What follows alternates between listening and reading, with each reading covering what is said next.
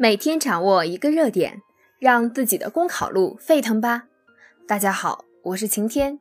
今天的背诵热点是：走好卖萌之路，萌经济大有可为。近年来，萌经济正占领商场和购物中心，从手机外壳、零食包装到日用百货，不少品牌都推出了吸引眼球的萌设计，以此驱动消费者的购买意愿。萌文化最早源于日本动漫，常被二次元爱好者用来形容极端喜好的事物。为什么人们会心甘情愿为萌买单？一方面，萌具有生动、可爱、易于理解的特性，带给人们天然的亲和力、亲近感，不仅会增加人们的消费欲望，消费者从中收获的满足感也更强。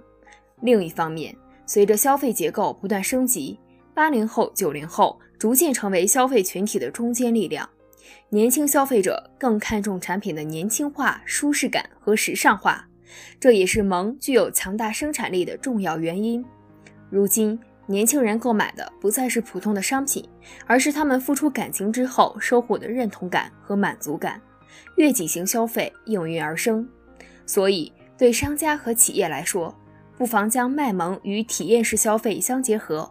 注重与消费者的交流互动，吸引顾客参与，并可以借此机会打造产品品牌文化，将消费者凝聚起来，使他们形成一种归属感，主动介入到产品传播和消费中。当然，产品仅有萌点是不够的，还要用心做好产品，保证产品质量，如此才能真正红下去。好，以上就是今天的背诵热点。想获得文字版内容，请关注公众号。公考提分营，我们明天再见。